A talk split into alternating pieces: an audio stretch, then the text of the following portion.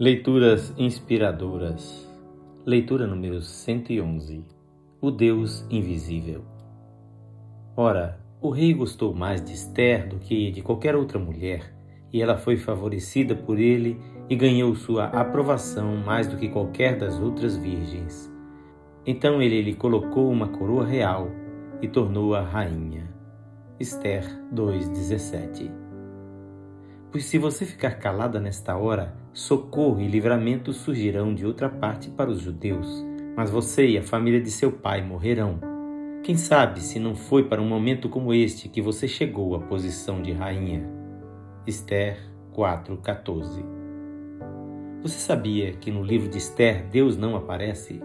Sim, nem o nome Senhor ou Yahvé, nem a palavra Deus aparecem em todo o livro. Entretanto, nele podemos ver que Deus providencia livramento para o seu povo no decorrer de fatos que não podem ser compreendidos se vistos isoladamente. É preciso ler todo o livro de Esther atento a esta ação divina por trás dos acontecimentos. Ele age anônimo e quieto. E ele tem feito isso por toda a história.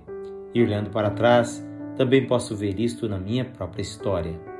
É assim que Deus é um Deus invisível que trabalha por aquele que nele espera. Em Isaías 64:4 podemos ler: Desde os tempos antigos ninguém ouviu, nem ouvido percebeu, e olho nenhum viu outro Deus além de ti, que trabalha para aqueles que nele esperam. E também, na primeira carta a Timóteo, capítulo 1, versículo 17, Paulo afirma: Ao Rei eterno, ao Deus único, imortal e invisível, sejam honra e glória para todos sempre. Amém. Se você realmente confiou sua vida nas mãos do Senhor e está esperando nele, lembre-se disso. Ele age muitas vezes sem que o percebamos, mas ele nunca desampara os que o buscam.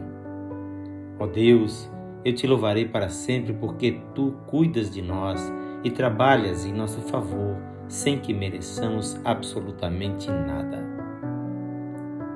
O texto desta leitura é de autoria deste seu amigo, Pastor Edson Grando. Que o Senhor Jesus lhe conceda um coração confiante no Deus que age sem ser percebido.